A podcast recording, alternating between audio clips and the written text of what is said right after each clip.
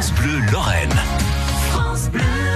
Euh, Philippe Heinen, vous nous emmenez en forêt pour nous balader et découvrir le monde de la chasse tous les dimanches à 7h20 sur France Bleu Lorraine. Le gilet orange et les bottes sont prêtes. hein. Nous partons à la chasse et aujourd'hui, nous allons parler de munitions utilisées pour la chasse. Bonjour Gaëtan. Bonjour Philippe.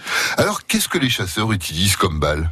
Alors déjà, il faut bien faire la différence entre ce qui est une balle et ce qui est une cartouche.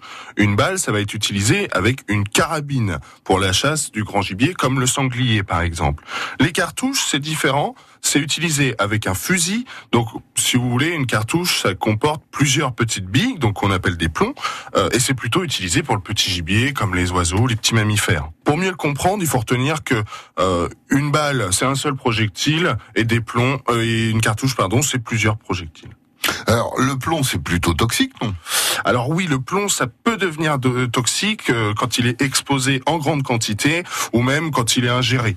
Euh, c'est d'ailleurs pour cela que le plomb est interdit dans euh, le carburant, dans les compositions de tuyaux, de peinture et plein, bien d'autres matériaux. Et dans la nature?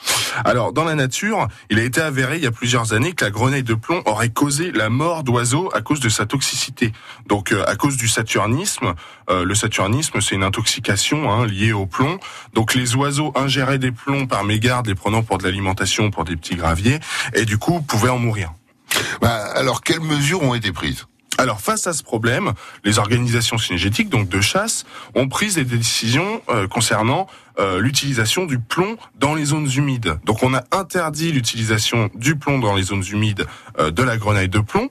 Et donc euh, il a fallu s'adapter, donc acheter des armes et puis avoir également des cartouches disponibles, etc. Donc euh, ça a mis un petit peu de temps, mais aujourd'hui euh, il y a énormément de choses qui existent. Les chasseurs sont très satisfaits et la nature aussi.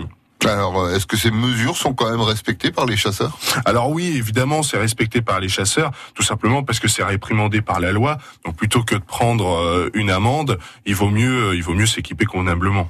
Eh ben, Merci Gaëtan et on peut réécouter tout cela sur francebleu.fr. France Bleu Lorraine.